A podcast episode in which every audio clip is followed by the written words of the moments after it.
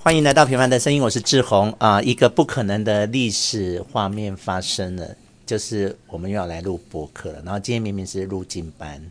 万万跟啊、晨光应该下班的，然后专程啊、为了要录啊、三国演义》补班，然后你是专程，然后晨光也是因为万万，然后也来补今天。我不晓得你这么在意这件事、哎，因为有有事情就是要把它完成啊。嗯，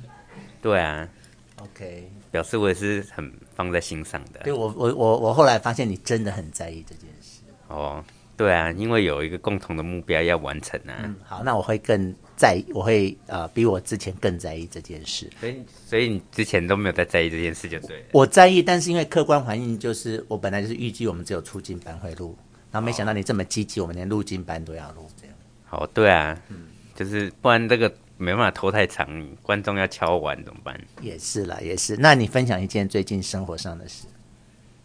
就是很多哀伤的事啊，例如比如说你啊、关羽啊，嗯还有本乡啊，都很值得哀伤、悲伤一下、所以你现在上班的确感受不太一样了吗？有吧？他们感受有啊，对啊好，光是要吃吃个饭、散个步就就那个了，找有不到人。有一点难找。但你知道我现在的上班状况就是，我已经被被别人形容成我不是在二之一不适应这样啊，其实我并没有。但整个环境大家都以为我不适应，因为我在二之一就是都不跟任何人交谈，然后也就是做我自己的事。可是这其实我我并没有不适应，只是哦，那就是另外一个面向的我。我其实也可以很安静、很不跟人理睬的过生活。可是你在二十二也是这样啊，哪有 我哪有？你胡说！常常 常上班都找不到你啊，都要去房间找你，你都在睡觉啊。哦，对啊，因为以前上班很累哈、哦。然后后来哦还有我必须主动，因为因为因为留言就是说我可以主，呃，就是大家已经传成一片，就是说我不适应在二之一，然后呃，他们甚至讨论过就是要我主动跟辉哥去开口，辉哥才能跟队长讲，所以叫我把把我换回二之二的事，然后我就主动去跟二那那个辉哥说，我完全没有不适应，我在二之一很好这样。哦，好，好啦，那晨光分享一件吧。你是不是有个荒谬的问题要问？哦，对啊，但是你刚刚自己已经提了，就这是什是么纯英昨天在公务台的时候问我们说，志宏是不是在二之一过得不开心？嗯，我就说，呃，我好像也是有这么感觉啊，就是你在二之一之后的话变得很少了，嗯对对对而且都在做自己的事情。啊对对。对，就你刚说你没有不适应，可是嗯在我们看来就是蛮不适应的啊。嗯，其实纯英也是蛮关心你的，他我我有感受到哎都我其实有在感受到在问你的状况。嗯，对，好，那那我再多回答一点，就是说，嗯，当然在二至二是最棒的状态，就是你你的朋友都在你的工作环境里面，那你上班的时候的每一分钟都是开开心心的。那现在当然就是没有那个一百分的状况，就二之一就是大家其实都不熟，啊，我也不想熟，我也不想跟他们熟这样子，然后。啊，我们就说是八十分好了，就是的确不是不如在二十二那么的开心，可是对我来说并不是无法或者是就是这种生活我也是可以过的，但但是相较于在二浙，当然是二浙比较开心，而且你知道特特别是现在疫情的关系，我们其实一下班其实也都不能出去，也不能聚餐，也不能出去玩。你看阿明现在放假，我们也都不敢出去玩呢、就都在家，所以其实会变成说我我现在放回到家里还是一个人，然后来上班也是一个人这样，然后现在荒谬到我现在只要睡晚上睡觉，有时候会去那个停车场自己车子里面睡觉、欸对，我就有注，还我有就有注意到上一趴你睡觉你好像不在样子。我已经有两趴是这样了，就是嗯，就觉得在车子上就是我一个人自己的环境，然后我也不用去在意别人在别的分队不同的适应情形，这样你是不是害怕被我吵醒啊？不是。被我被鬼压床？啊哎，你知道刚才好荒谬哦！我不我不是十一点半我盖完章之后我就去寝室睡觉了嘛，然后嗯，呃。二子，我们是接谁下班？二至三嘛。我接就知道下班了，呃我我我接接下他班们下班。二十二，好像有一个人瘦瘦的，不知道是谁哦，嗯他竟然进来，然后就把灯打开耶。那一般我们看到人躺在床上，我们是不是就会马上关掉嗯对。他没有哦，我明明躺在床上哦，他一进去，然后就把灯打开，他就开始整理下班的然后整理完之后，他就走出去了耶，他灯也没开没关哎，瘦瘦的谁说二之二现在谁睡那一好像还是二字，好像是一对的，一对的一个瘦瘦的这样，一堆人怎么会去那一对啊，我也不知道，他可能有东西放那边而是且不是一队好像没有，一只好像没有瘦瘦的人欸。就是名字我讲不出来啊，但是见到人我可能会知道这样。还是还是一之一的，是一之一的，一之二的。嗯，我就不不是一个很熟的年轻人这样。确定不是贤哥吗？不是啊，贤哥才不会做这种想说事，而且贤哥我会认不出来。刚刚你说瘦瘦的，一一只好像没有瘦瘦的男生，对啊，刚嗯好刚啦帮你点出盲点。只是说，就是到了别的分队，其实就是有一点点要适应的事情。那你没有除了问了纯一那件事，你没有要分享你自己的生活吗？你那个你刚刚讲的那个跑进去的，会那个时间会进去的只有两个人，就是嗯贤哥跟新来的那个学弟而已。那会不会是新？可是综艺哦，对啊，是他真的也是难可怪。是综艺蛮高的耶，那个人是不，那个人是老人，只是就是旧的人啊呢、我认识他，只是嗯，对啊，好啦，那你没有啊，生分享吗？没有啊，就是不是就最近要人事就是调分队的事情嘛？对啊然后友谊知道之后，他又很气，为什么没有又气一次又没有又为什么又又是男生？哦，嗯，友谊又愤怒很友谊很容易愤怒，嗯，但是啊，突然想到一件事情，就是我们自从冠宇走了之后对，友谊越来越让我们觉得他好像吃到冠宇的口水。哦，有开始接上耳蓝棒了，是呃，吗对对，而且、哦嗯，有我在，我觉得他在群组里面也的确是越来越有自己的光芒跟色什么彩了叫。什么叫吃到我的口水？我并 我很正直 啊，有他，我觉得他嗯那个比较做自己的，嗯我们可以，sounds great。那回到关于我们不要讨论内容，那那件事、因为大家都知道嘛，那那件事有转圜了吗？还是维持旧状？诶，维持旧啊维装持旧状。那你自己调试的还好吗？就还可以。还可以。那继续等待中。对，好，我们就是陪伴你嗯等待这样。那除了我刚才问的这件事，还有什么？啊，你现在在二次你自己觉得怎么样？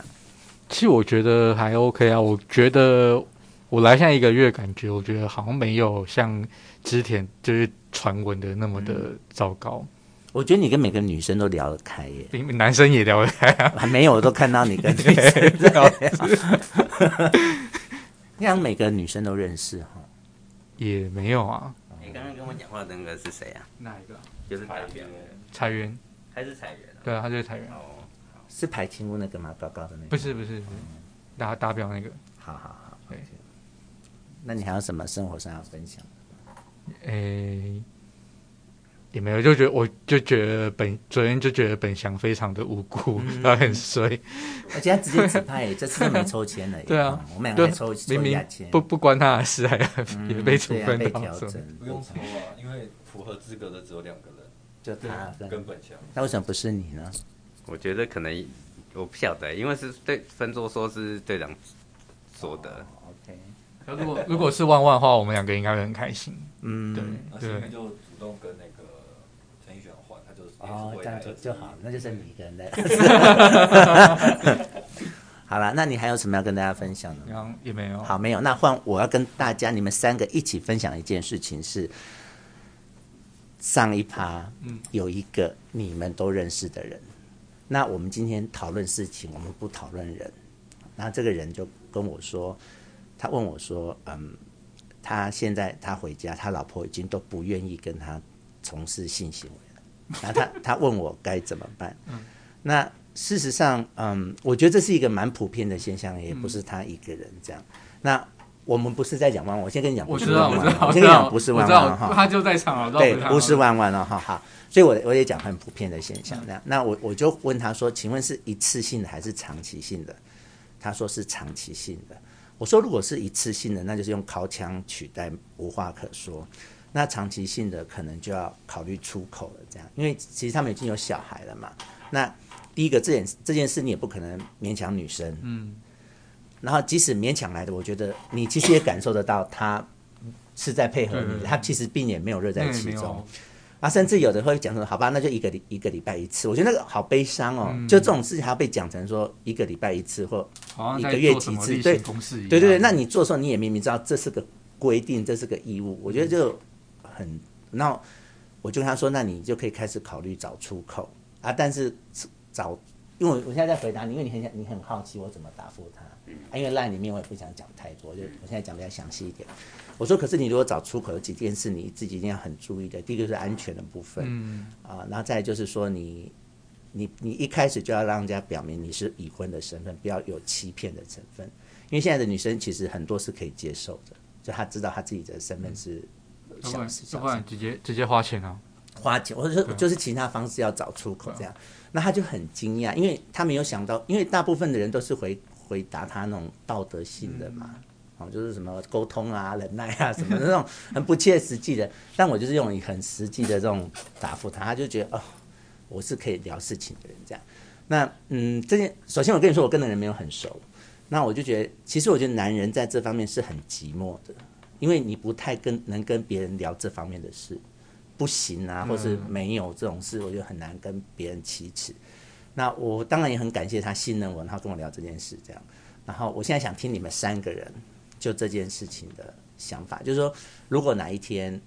你的配偶已经就是长期性的咯，嗯，已经不会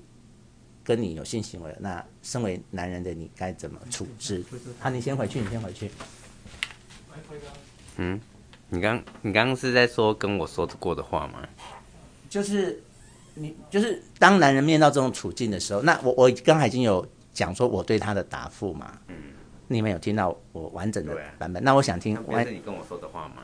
一模一样的嘛，对啊哦，所以你你也是同意我我的见解的，对就是要找出口嘛，对啊，因为长期这样真的不是办法呀，嗯，哦啊，可是有一个问题是找出口，最后啊被扛之后，其实道德责任是在你身上哎、是在你对啊身上对啊，那那就你嗯但是反正就是要自己承受的，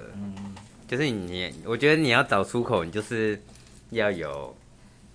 有接受后果的准备，可是其实不太公平，对不对？对啊，就是你你环境导致这个男生对必啊须去找出口，然后变胖之后他又必须为他找出口这件事对啊承，承承受担，哦道德上的责任，然后这女生都没有责任耶。哦对啊，哎呀、那我们来听听晨光对这件事的看法。哦，之前我在网络上就是看到有在也是讨论这种事情，其实这种事情很普遍啊。嗯对呀、我觉得真的就很尤其是生生了小孩之后，没错没然错后，我就看到一篇文章，就是大家都很推荐，我就点进去看。他就讲说，他也是男生也是遇到这样的问题，嗯然后有一天他就跟他老婆讲说，嗯我不喜欢，我不想勉强你做你不对想做的事情。对。然后他就说，像家事带小孩这些你不想做，我就外包。他说嗯对，那你能不能接受我把房事这件事情也外包？对，他们拿出来讨论。对然后他一讲出来之后，他老婆有点吓到了，，对，就他没有想到他会有这样的一个想法，就对是我把问题拿出来跟你讨论，嗯如果你不想做，我不想，我不勉强你，我去找其他解决方法。嗯，这是我们俩经过讨论后，也不是我一个人的决定。对，就你如果还是不想的话，嗯那我就外包给别人，就是你也你也没有损失啊，就是嗯我没有勉强你，然后我也能够解决我的一个生理的一个需求。嗯他后来之后这件事情就被解决了，就他老婆就愿意了。啊哈哈，就是我想，就是刚刚你们都想说去找一个出口，对我想说，如果把它拿出来讨论的讨论话，就大家都已经是已经夫妻这么多年了，还有什么事情不能拿出来讲的？那我们的生活中的案例也是有跟老婆讲，他老婆就说不行，对啊，那就直接说不是是行这样，那你也我不行找别人，那我啊我也不要跟你做这样。那我提出了一个解决方法，你如果反对，你是不是也要再提一个好的解决方法出来？ 他就用一些小动作替补这样，吹一吹打一打。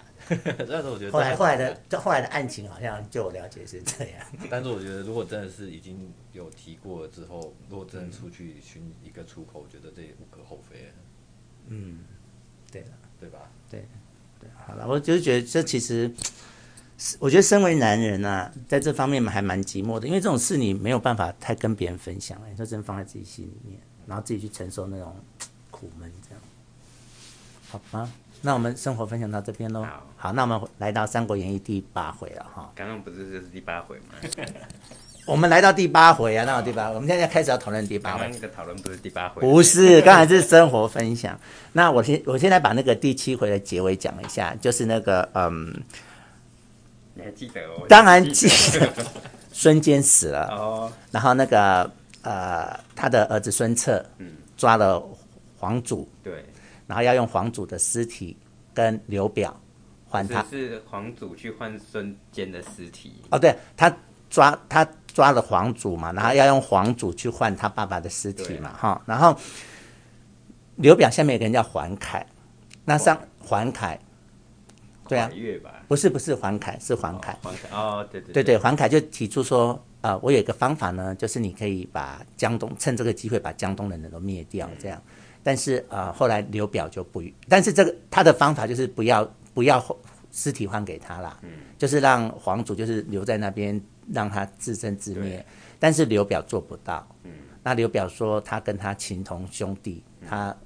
必须他宁可不要有这片江山，他也要换回来这个人。嗯所以其实从这个事件可以看到刘表的个性。对啊，他刘哦表，他也是就是刘刘就是汉室广义的汉室宗亲。嗯那之前有有聊到，他就是一单枪匹马，就是去荆州担任刺史啊。嗯，有啊，你有讲过。然后啊他他他他能在那里立足，也都是因为靠着这些世家大族去拉拢，所以他们其实其实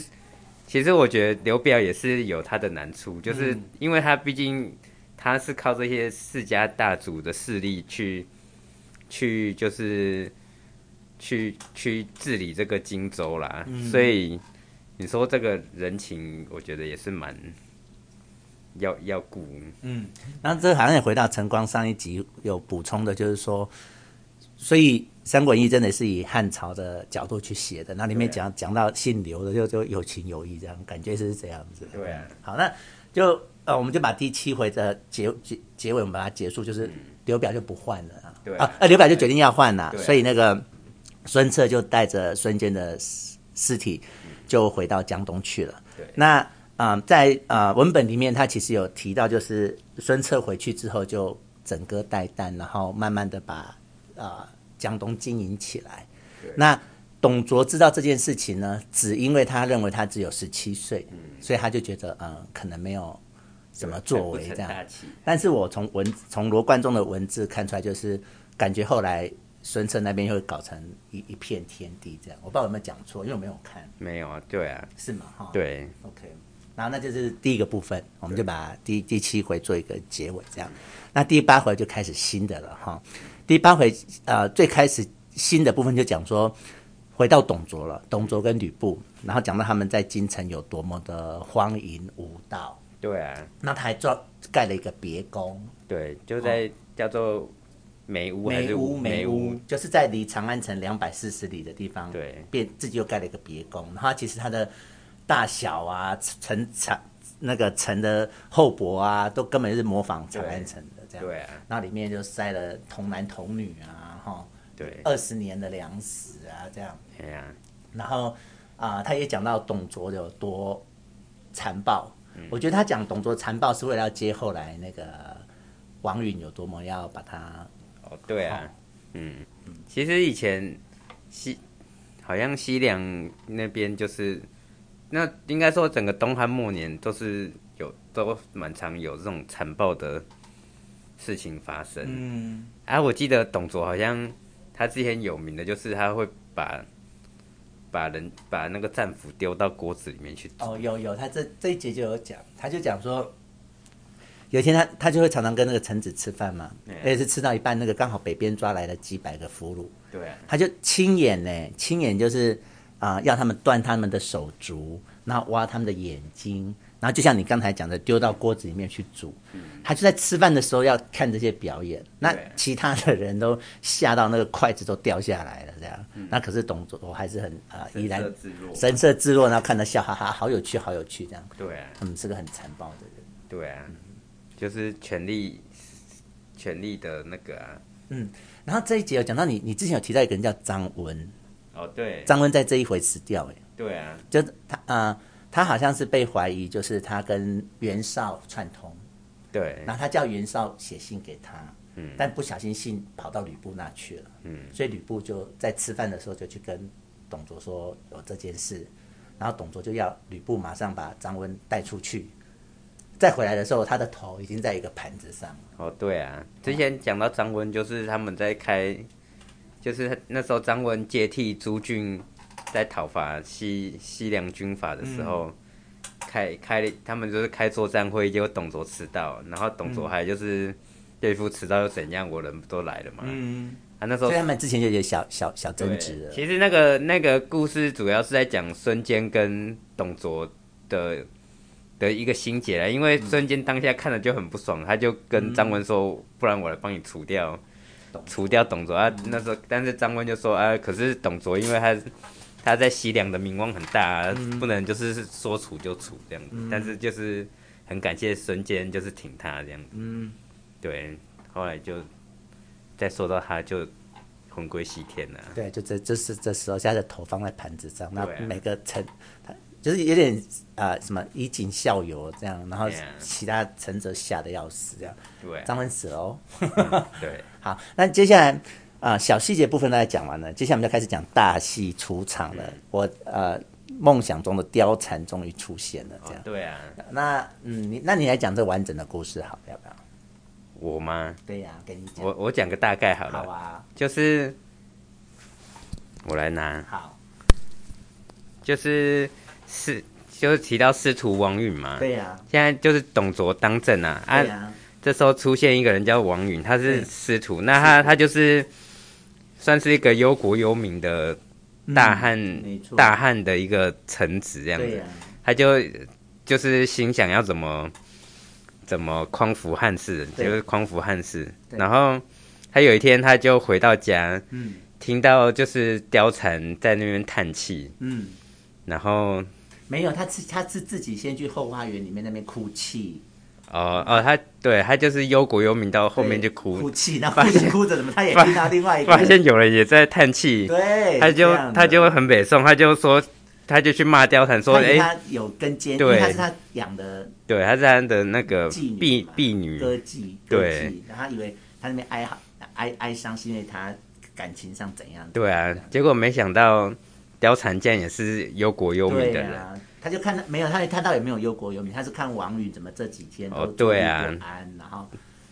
对，他就看到他的王允就是很很忧国忧民，他就心有戚戚焉，对才才叹气。对，然后后来后来怎么样？后来那那他就他就问王允说，那那王允就就跟他说整个故事，就说啊，我现在也是很很烦恼啊哦，对啊，这样子然后那然后貂蝉就说，那你从小把我养到大，又把我当亲人对待，有没有什么事我可以帮忙的呢？对啊，后来他就说啊，没想到大汉四百年的根基，竟然命运就是掌握在你这个小女子身上啊。对所以他就师徒就想到要用美人计来来去破坏董卓跟吕布的感情，这样没子。错，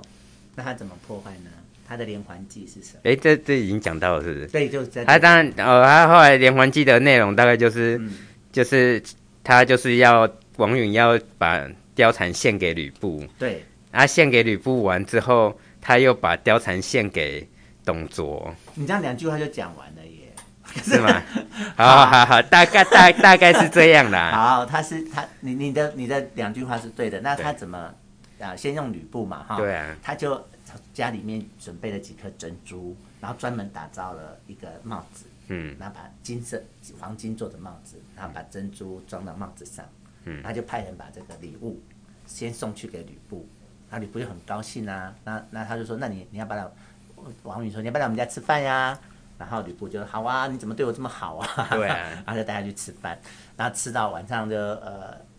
什么耳酣，酒醉耳酣，是不是？对然后就就把貂蝉请出来说：“哎，这是我小女啊，嗯，你这个大将军真的是呃配我这小女，真的要是配上你这个大将军啊，就太高兴了。”这样。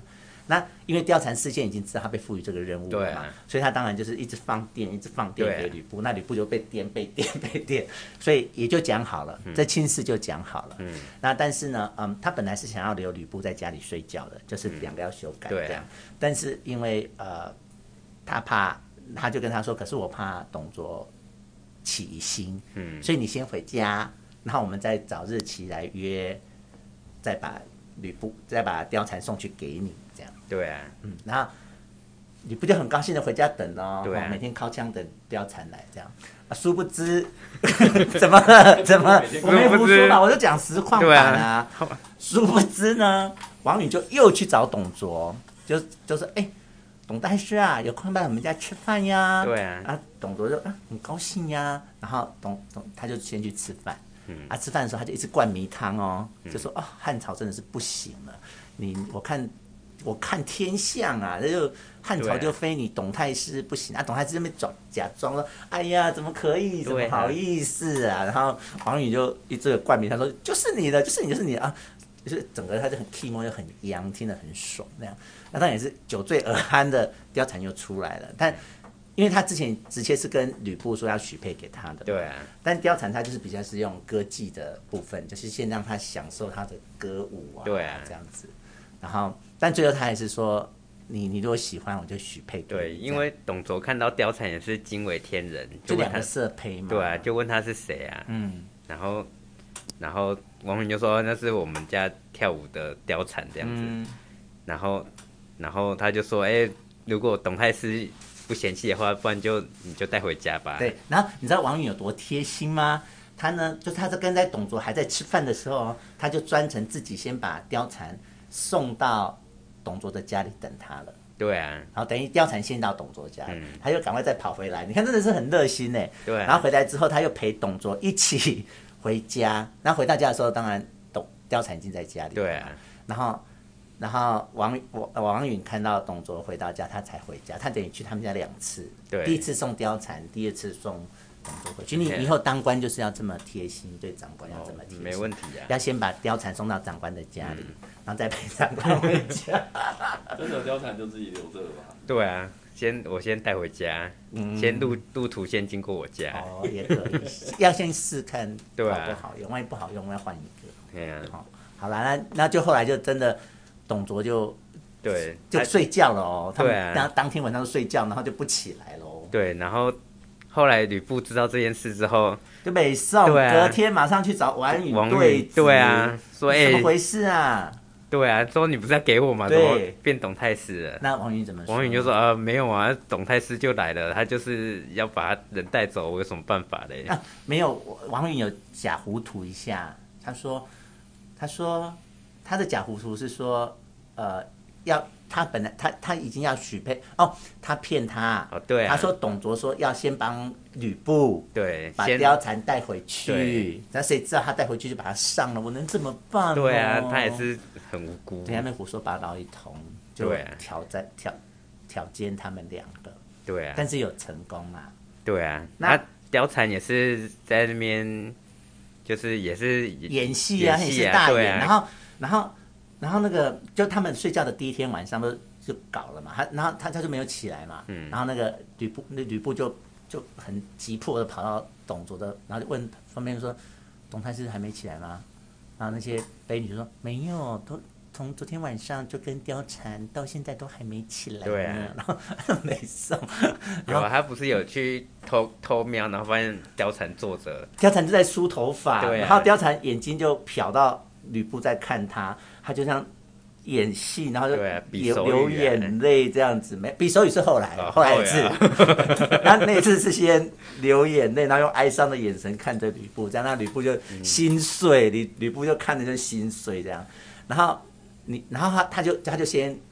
他就走了，他他还又又又回来，又回来又回来就看到他比手啊语的，就是那个吕布就站，哎，貂蝉就站在那个董卓的床后面，嗯，然后他就用笔的比你我的心，对 比对啊那边比手比语手语，然后因为他看得很入戏，对啊然后董卓不对劲，然后再回头看，嗯就看到他在看那个貂嗯貂蝉，啊，他就觉得这样不行，他就说，他就说从此以后不可以再让吕布来我的房间了。嗯嗯，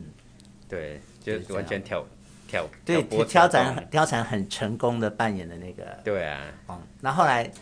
后来吕布就还是很想见貂蝉嘛，嗯那、貂蝉就跟他约在凤仪亭，对对不对？对，好那你要不要讲凤仪亭发生什么事？他反正就是吕布跟貂蝉就在那边讲说啊，我很想，我们很想在一起啊，对呀、然后。貂蝉也说：“哦，对啊，我就是一心都只只向着将军对这我样子。身体都被玷污了，对啊我现在也不能跟你在一起了。对啊那你现在已经知道我的心意，我我就是投投湖自杀了。对啊这样他还就把假装抱住啊然后他就哦，赶快抱住脸，爱的不得了。对这样啊，可是你知道这个时候，董卓是因为正在跟那个献帝两个在对朝廷在那边开会，对啊，然后他吕就布说听说哎吕布人呢，他就说哦回回家了，对，吕布是趁那个董卓跟献帝在开会的时候偷跑来跟那对个啊跟貂蝉修报修报的，然后所以他也知道时间很紧迫，对啊，然后他他必须要，他只看到了也报道了，他应该赶快走，他就他就理性有上来说哦，我要赶快回去哦哈。然后貂蝉因为他是一个要离间他们的人嘛，对啊怎么可以轻易让他离开呢？他说：“哦，想不到你这么大的一个英雄，也是被别人控制啊！”对啊然后 李不凡理性起来要离开，算了，那个男人自尊心作祟，就对啊好吧，好吧，我们继续来抱抱吧。然后就出事了。对啊他如果不要继续抱抱，搞不好董卓不会发现对啊，因啊，为貂蝉就有拖住他嘛，嗯貂蝉就不让他回去，那董卓就把开会开到一半，哎干，吕布来干，然后他一回到家，吕布的马居然就在门口，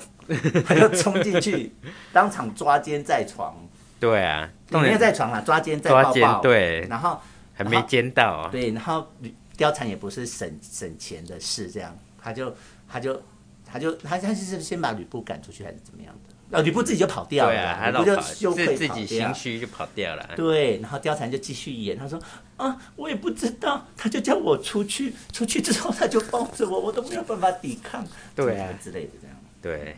这太精彩了，对啊，我觉得这些很精彩， 啊，故事也很单纯啊。对啊，啊，因为太精彩，所以我就忍不住又往第九回看了一下哦下，这样。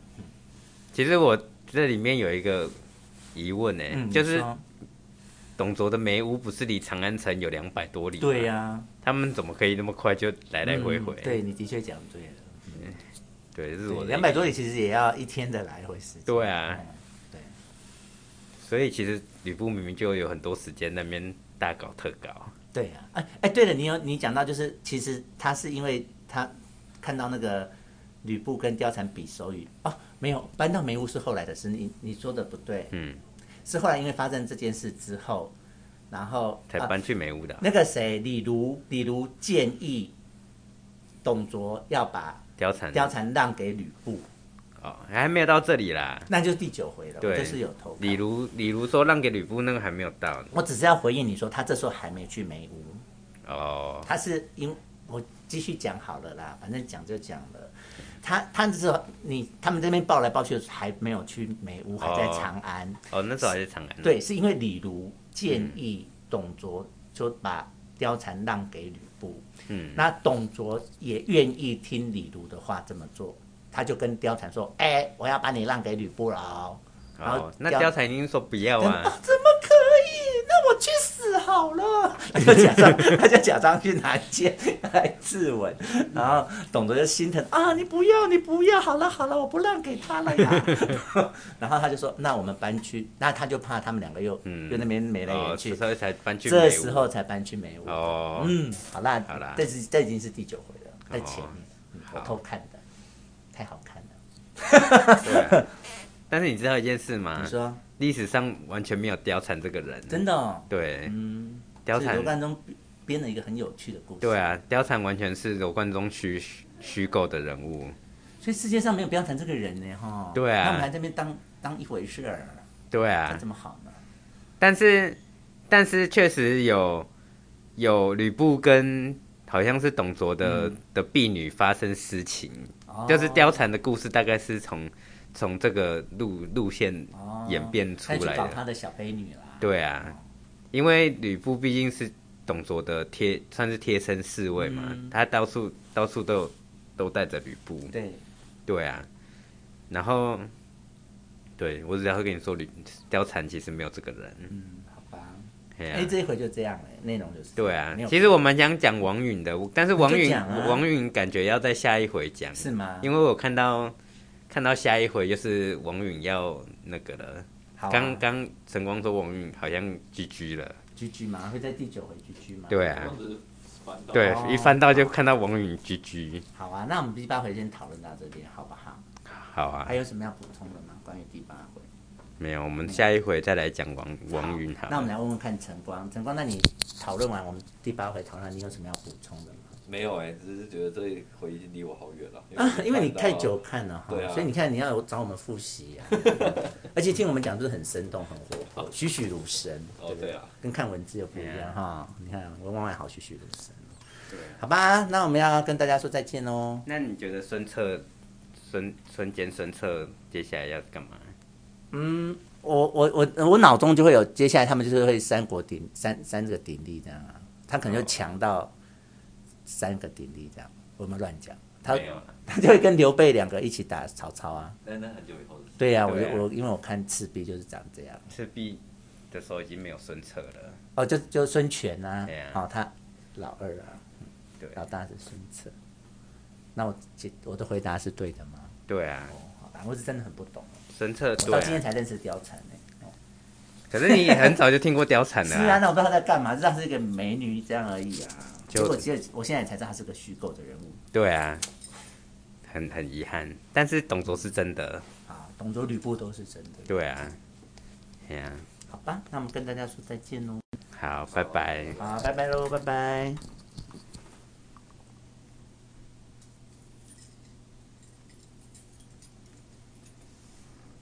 好啦，